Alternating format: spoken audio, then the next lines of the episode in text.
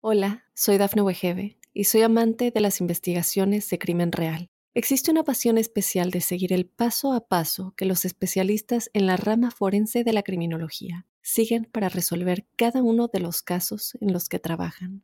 Si tú, como yo, eres una de las personas que encuentran fascinante escuchar este tipo de investigaciones, te invito a escuchar el podcast Trazos Criminales con la experta en perfilación criminal, Laura Quiñones Orquiza, en tu plataforma de audio favorita.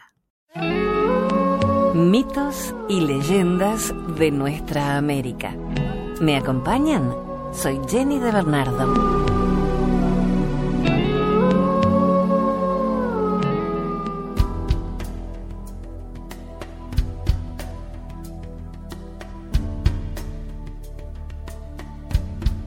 Príncipe es una leyenda quiché.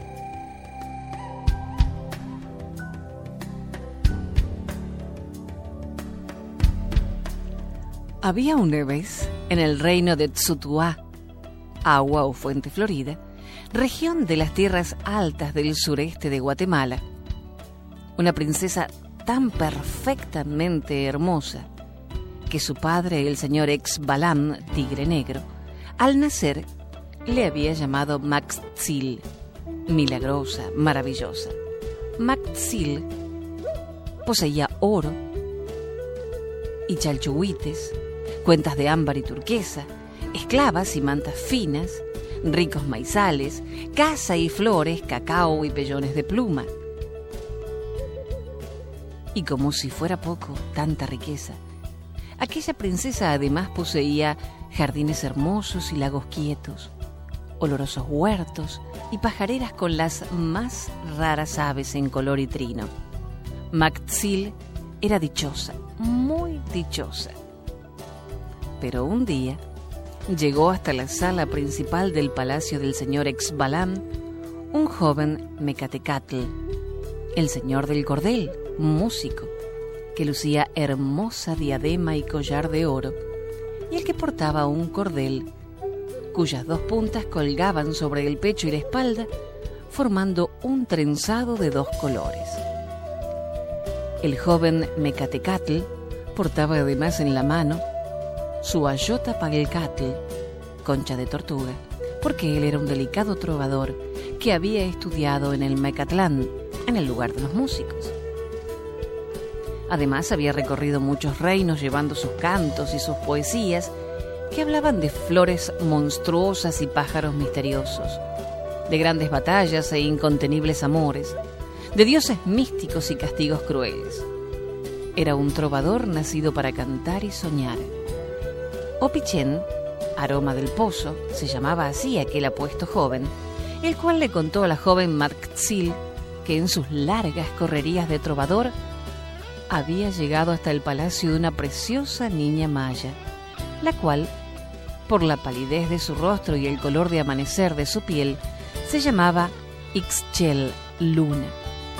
Maxil, curiosa, pidió más noticias de su rival en belleza, preguntando si tenía muchas joyas, si usaba esencias aromadas para su cutis, si tenía los ojos muy negros como la noche, si su cabello era largo y sedoso, y si sus jardines eran tan hermosos como los suyos. Opichen satisfizo su curiosidad de princesa mimada, acabando por hablarle del gran tesoro que la niña poseía. Tesoro consistente en un hermoso kuk, un quetzal, amaestrado, que tomaba su alimento en la mano de la niña pálida y siempre iba prendido al hombro de su querida dueña. ¿Un quetzal? interrogó asombrada la princesa de Tutsuha.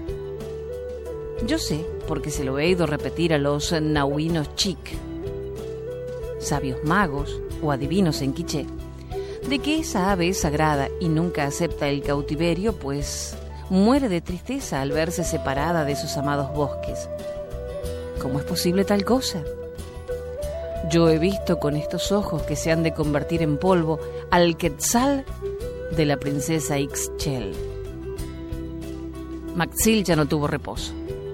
Por noches y días se la vio melancólica y silenciosa. Y fueron vanos todos los esfuerzos del señor Exbalán para devolverle la alegría. Una noche, noche de tormenta, ir a los lejanos bosques más allá de Tsutuha en busca del príncipe Quetzal. Por días y semanas, caminó en dirección de las ciudades sagradas mayas hasta llegar al corazón de los bosques sagrados de Chiapas, en busca de los Zulu, los diablillos que aparecían junto a los ríos y curaban con el agua todo mal de amores. Así Matzil llegó al reino de Uviñaquín Uyub, el hombrecillo de los bosques, guardián o genio de los bosques, quien al verla tan hermosa y tan niña, accedió ante su ruego a guiarla a través del bosque hasta el misterioso rincón donde habitaban los. Cuando estuvieron cerca del reino de los genicillos del agua, Ubiñaquín Uyub se despidió de ella deseándole buena suerte. Matzil siguió caminando y caminando hasta llegar a la fuente del milagroso río en donde, alborozada, se desprendió de su ropa, sumergiéndose en el agua hechizada del río de Xulú, en espera de la llegada de los señores de las aguas.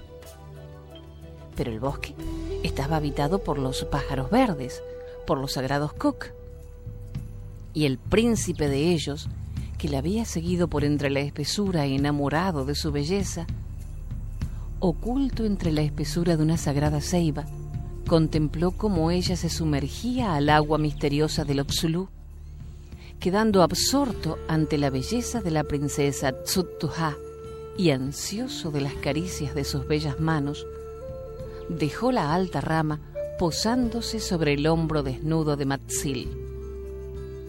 La princesa, sorprendida de la belleza y esplendor del pájaro de la cauda verde, le pidió que se alejara de su lado, pues necesitaba dejar las aguas milagrosas y cubrir su desnudez con sus ropas. Por lo que el quetzal, después de besarle los labios rojos, huyó al corazón del bosque. Matzil durante muchos días anduvo recorriendo la espesura, llamando con las palabras más cariñosas al ausente. Y cuando enflaquecía de pena y sus ojos estaban enrojecidos por tanto llorar, allá, donde la sombra era más espesa, surgió ante la enamorada princesa un gallardo joven que lucía penacho verde y collares de jade. Matzil, sorprendida, se detuvo quién era ese desconocido del bosque. Pero el joven que adivinó su pensamiento le dijo, Yo soy aquel que tú buscas. Soy el príncipe de los quetzales, aquel que te besó los labios. Este es mi reino y yo te esperaba. Y el príncipe de los quetzales y la princesa Maxil se casaron. Durante un tiempo vivieron felices en el bosque pero la princesa deseaba volver a su reino y abrazar a su anciano padre, por lo que durante días y meses le pidió a su esposo fueran a su reino, acabando el príncipe Cook por acceder al ruego de su esposa. Cuando llegaron a Tsutuha, fueron recibidos con grandes festejos. El príncipe era hermoso y su gallardía subyugó a los súbitos del señor Exbalam. Pero una mala noche, la princesa tuvo un sueño, un doloroso sueño.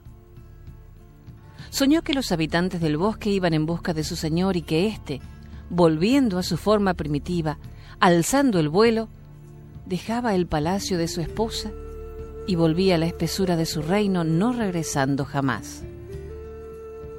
Asustada, Maxil decidió consultar a los adivinos quienes le aconsejaron lo tuviera cautivo en su palacio. El príncipe Cook no tardó en ser vigilado en todo instante y hasta en las horas de sus sueños era espiado. Pero un día en que paseaba por los jardines del palacio de la princesa, le salieron al encuentro varios quetzales convertidos en humanos, quienes le pidieron volviera a adquirir su forma hermosa y volviera a agitar sus alas bajo la caricia del sol, ya que por el amor de la princesa había dejado su reino sagrado de los bosques, dejando en desamparo a sus súbditos que se encontraban sin consuelo. El príncipe, emocionado por los ruegos angustiosos de su pueblo, les prometió esa misma noche volver a su forma sagrada y emprender el vuelo en busca de su reino. Ellos angustiados le preguntaban, ¿qué te detiene, Señor? El amor de los humanos es traidor y falso. Vuelve con nosotros. Pero el príncipe quería besar por última vez los labios rojos de su amada esposa, y por eso había decidido quedarse esa noche, prometiendo que apenas empezara a dibujarse en el cielo el esplendor del alba, emprendería el vuelo liberador. Convencidos los quetzales de la sinceridad de su soberano, aceptaron separarse de él escasas horas. El príncipe volvió al lado de la princesa, su esposa, y por horas y horas derramó sobre ella toda la ternura que encerraba su corazón. Cuando llegó la noche, esperó ansioso que las sombras fueran más espesas. Y cuando la estancia real era un pedazo de obsidiana, él, mágicamente, volvió a su forma de pájaro quetzal y acercándose a la princesa dormida, besó ansiosamente sus labios rojos. La princesa despertó a la caricia ardorosa y al ver al quetzal a su lado, dio gritos ordenando cerraran todas las puertas del palacio. El quetzal trató de huir, pero cien manos lo aprisionaron y le cortaron las alas.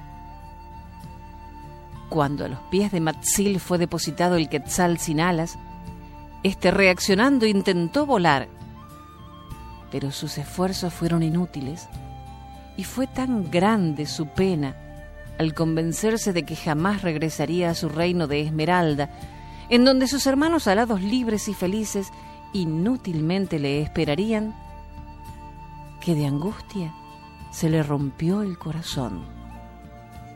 Y por eso desde entonces el príncipe de las aves, el sagrado Quetzal, muere en cautiverio el príncipe de las aves necesita ser libre y amar en lo profundo de la selva.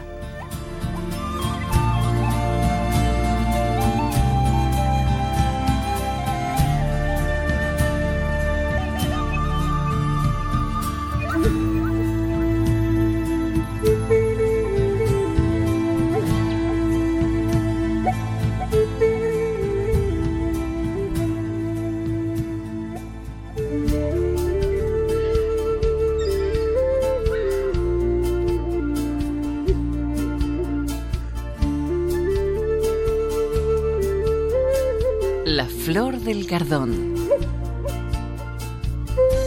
Según se cuenta, hace muchísimos años hubo un nativo que se enamoró de la bella hija de un cacique. Pero el padre se oponía a tal pretendiente, con lo cual el joven, en una noche de luna, raptó a la indecita ante la negativa fuerte del jefe de la tribu. Al conocerse la novedad, fueron perseguidos por las huestes guerreras, corriendo toda la noche hasta aclarar el día. Fue en esa ocasión que al llegar al lugar de Cardones, el camino se estrechó y las espinas lastimaron a los enamorados, cuya sangre quedó en los cuerpos gigantescos de los punzantes vegetales. Por suerte, lograron salvar la situación. La pareja se alejó para siempre. De esta historia se cuenta que la sangre de la cabalgadura y jinetes se prendió aquel día de las espinas y al amanecer se encontraron las flores de lluvias y tiempos de cosecha.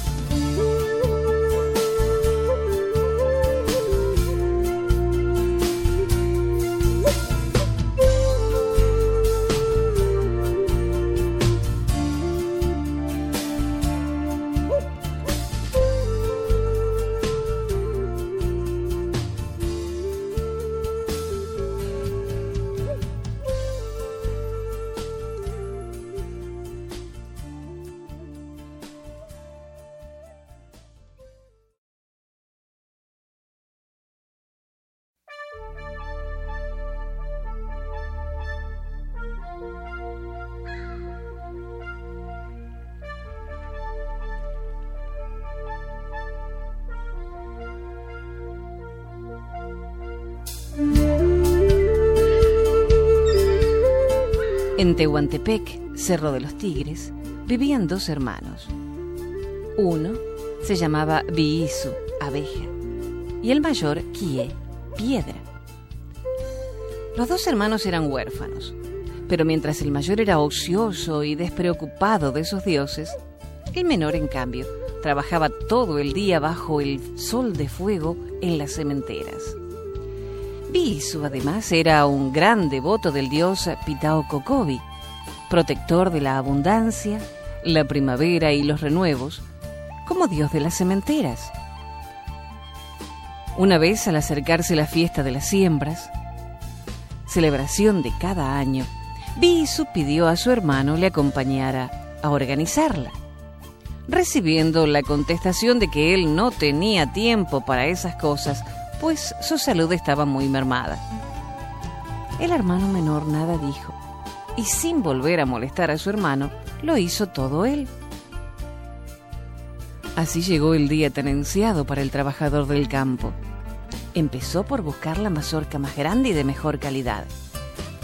Seleccionada ya, no tardaron los invitados de Biisu en recibirla con grandes aplausos, asegurando que en ella asistía el Dios que por tanto tiempo les había proporcionado el sustento, acabando por rendirle culto con muchos saumerios, colocándola sobre un altar alrededor del cual comenzaron los cantos y bailes. Mientras los invitados del sembrador seguían en el festejo, la madrina escogida por Biisu vistió la mazorca con ropas a la medida, colgándole un hermoso collar de piedras verdes. Cuando el sol había llegado más allá del cenit, se sacrificaron en su honor aves y mariposas, para después envolverla en un lienzo blanco procediendo a guardarla. Cuando todos los invitados se habían retirado de la casa de Biisu, el hermano mayor, que se había embriagado durante toda la noche, se burló de la religiosidad de su hermano. Mas Biisu, sin contestarle nada, dichoso se durmió. Pocos días después, cuando Biisu se disponía a arar la tierra, invitó a su hermano a que le ayudara en el fatigoso trabajo.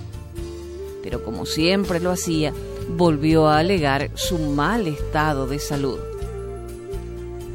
Sin importarle nada las argucias de su mal hermano, Biisu esperó a que los sacerdotes llegaran hasta donde estaba la mazorca escogida y repitiendo la ceremonia acabaron por pedirle a éste permitiera que fuera llevada destinada a guarda de la milpa. Cuando los hombres servidores del dios comprendieron que la mazorca sagrada había aceptado, la envolvieron en un cuero de venado limpio, marchando sacerdotes e invitados en dirección de los sembrados en donde ya estaba dispuesta una cuevita hecha en una roca, en donde la depositaron, inciensándola y encomendándole favoreciera benignamente los campos, pues esperaban el sustento de su bendita mano. Luego, Biisu y los sacerdotes cubrieron el lugar de manera que pudieran verle, evitando así que nadie se acercara a ella, en espera de que el año fuera abundante en cosecha, para poderla sacar de allí con gran solemnidad y darle las gracias porque les había proporcionado abundante sustento. Después de esta ceremonia, Biisu siempre solo cuidó de sus milpas, causándole gran alegría verlas crecer prometedoras. Mas un día, los hermanos cenaron hongos y ambos murieron envenenados. Cuando esto sucedió, al instante aparecieron en torno de ambos un grupo de seres maléficos llamados Vijijabas. Estos seres tenían un reino llamado Gavilla y eran los que tenían la misión de recibir a los malvados vivos o muertos. En tanto que Kie estaba aterrado, el sencillo Biisu seriamente pensaba que tal vez su vida no había sido merecedora de ir al lugar llamado Kiebaa, paraíso, y resignado esperaba su destino. Pero cuando los Vijijabas trataron de llevarse a los dos hermanos, apareció ante ellos el dios Pitao Kokobi, quien extendiendo la mano autoritario dijo, Vijijabas, vosotros os podéis llevar a Kie al reino Gavilla, pues nunca ha trabajado, y es justo que ahora rudamente lo haga. También es justo que carezca de alimentos y de agua, ya que siempre comió y bebió los alimentos y el agua de su hermano Biisu. Además necesita ser azotado por su mal proceder. Pero en cambio Biisu no puede ir a la gavilla con ustedes, porque él fue siempre un gran trabajador y toda su vida fue respetuoso de sus dioses. Biisu ha sido siempre bueno y por tanto debe ir a Kieva, a la región del sol y las estrellas, donde disfrutará de los deleites de la ociosidad más perfecta, ya que en Kieva existen huertos y jardines hermosísimos que prodigan sombras, perfumes y frutos a los que allí habitan, así como embriagadoras bebidas. Y así fue como Biisu y su hermano Kie fueron a distantes reinos, Kie el malo al reino llamado Gavilla abajo de la tierra, en tanto que Biisu el bueno al reino Kieva, al reino que estaba en el cielo.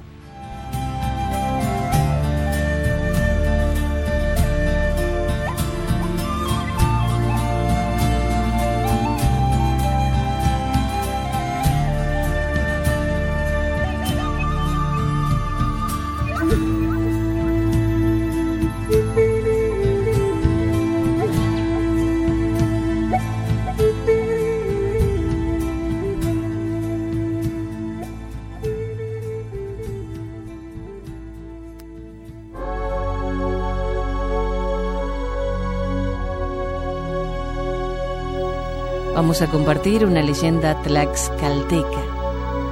Matlacueyatl, falda azul.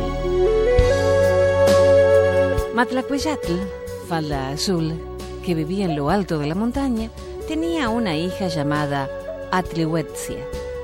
Atlihuetzia era una joven bella que siempre gustaba de bajar a las barrancas y bañarse en las hermosas cascadas que bajaban de lo alto de las montañas. Muchas veces su madre le había dicho, no vayas, Atlihuetzia, hija mía, a la cascada. Yo he sorprendido a los chanes deslizándose por el agua desde lo alto. ¿Desde lo alto? preguntaba la azorada joven que trenzaba flores para su cabello. Yo los he visto. Son traviesos y chiquitos. Parecen niños retozones, pero dicen que son crueles y gustan aprisionar a los seres que los sorprenden. No vuelvas a la cascada. Pero madre, dijo la joven, me encanta ir hasta ella porque me gusta contemplar su majestuosa belleza. Los chanes, si te llegan a sorprender, son capaces de llevarte a sus dominios, de los que nadie podrá librarte. Y dime, madre, ¿son feos? Nada de eso, hija mía, ni feos ni tristes son juguetones, muy juguetones. Y cuando se cansan de sus algazaras y de sus risas, se sumergen en el agua. Hija, no vuelvas a la cascada. Atlihuetzia guardó silencio. ¿Cómo podía prometer tal cosa si a ella el embrujo del agua le proporcionaba grato placer? Por eso al otro día cuando el sol extendiera un arco iris a mitad de la cascada, la hija de Matlacueyatl escuchó voces y risas. La joven trató de descubrir a los seres que tan alegremente reían sin encontrarlos, por lo que alarmada iba a alejarse de la cascada, cuando frente a ella surgió un hombrecito pequeño que la miraba fijamente. Hola chula, le dijo sonriendo. ¿No te gustaría conocer mi reino? Atlihuetzia, asombrada, le contempló. Era un pícaro hombrecillo que en jarra las manos le sonreía. Y como viera que la joven asustada huía, rió a carcajadas. Otro día, que la joven hija de Matlacueyatl cortaba flores, oyó que desde lo alto de un picacho le decían, Adiós, mi vida. Atlihuetzia, al reconocer aquella voz tan alegre, dejó las flores y volvió apresuradamente al lado de su madre, a quien le confió que el espíritu de las aguas la perseguía. Matlacueyatl le aconsejó, no te importe que te diga frases bonitas. Lo que debes hacer es evitar que te convenza que visites su casa debajo del agua. No te preocupes, madre. Eso no sucederá, aseguraba la joven. Pero una tarde calurosa, Atlihuetzia buscó la sombra de un árbol para con toda tranquilidad peinar su hermoso cabello negro. Con verdadero placer peinaba sus crenchas, cuando cerca de ella escuchó la voz del hombrecillo del agua. ¿Te peino, hermosa? La joven volvió el rostro sorprendido y descubrió que sobre una añosa raíz estaba acostado el Chan, quien le sonreía. Atlihuetzia, sin dejarse de peinar, también sonrió. Vaya, vaya, ya empezamos a ser amigos. Es verdad, amigos. ¿Desde cuándo deberíamos de haberlo sido? Es que me dabas miedo. ¿Miedo por qué? Porque vives en el agua y yo en la montaña. ¿Y eso qué? No somos iguales. Solo en tamaño, chula, solo en tamaño. Puede que tengas razón. Mañana irás a bañarte al pie de la cascada siempre que tú no estés allí. Te prometo esconderme. ¿En verdad lo prometes? Prometido. Después de ese día, no pocas veces, Atlihuetzia iba al pie de la cascada para presenciar los juegos de los chanes. Y cómo se divertía cuando les miraba deslizarse desde lo alto de la cascada y caer en lo profundo riendo a carcajadas. Otras veces, Atlihuetzia, confiada en que su amigo el chan andaba lejos, se atrevía a bañarse al pie de la cascada. Un día que así lo hizo, al salir del agua buscando su ropa, oyó la voz tan conocida que le decía, La ropa está tras los árboles, se estaba mojando. ¿Por qué me la escondiste? Ahora, tráemela. Esas son travesuras tuyas. Ven por ella, tengo los párpados cerrados. Atribuetzia, confiada en la seriedad del genio del agua, fue a donde estaba su ropa y después de vestirse, le dijo adiós al Chan regresando al lado de su madre. Matlacueyatl, que siempre se alarmaba por las largas ausencias de su hija, volvió a insistir en que no fuera a bañarse al pie de la cascada porque los chanes podían robarla. Pero la joven, subyugada por lo hermoso y tranquilo del lugar, siguió bañándose en sus aguas. Un día, Matlacueyatl se alarmó por la ausencia de su hija. Ya estaba anocheciendo y la joven no regresaba, por lo que la madre alarmada se dio a buscarla por toda la montaña sin encontrarla. Dos días de angustia vivió la señora de la falda azul y fue hasta el tercero en que solo encontró, oculta entre la maleza que bordeaba la orilla de la cascada, la ropa de Atliahuetzi. Matlacueyatl lo comprendió todo. Su hija jamás volvería a su lado porque había quedado prisionera para siempre de los chanes de la cascada.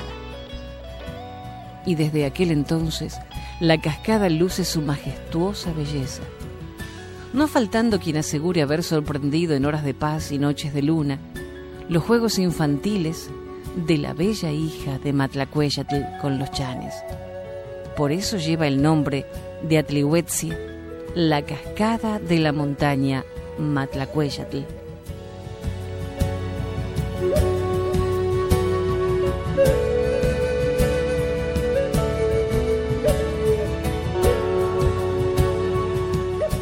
Hasta el próximo relato. Soy Jenny de Bernardo.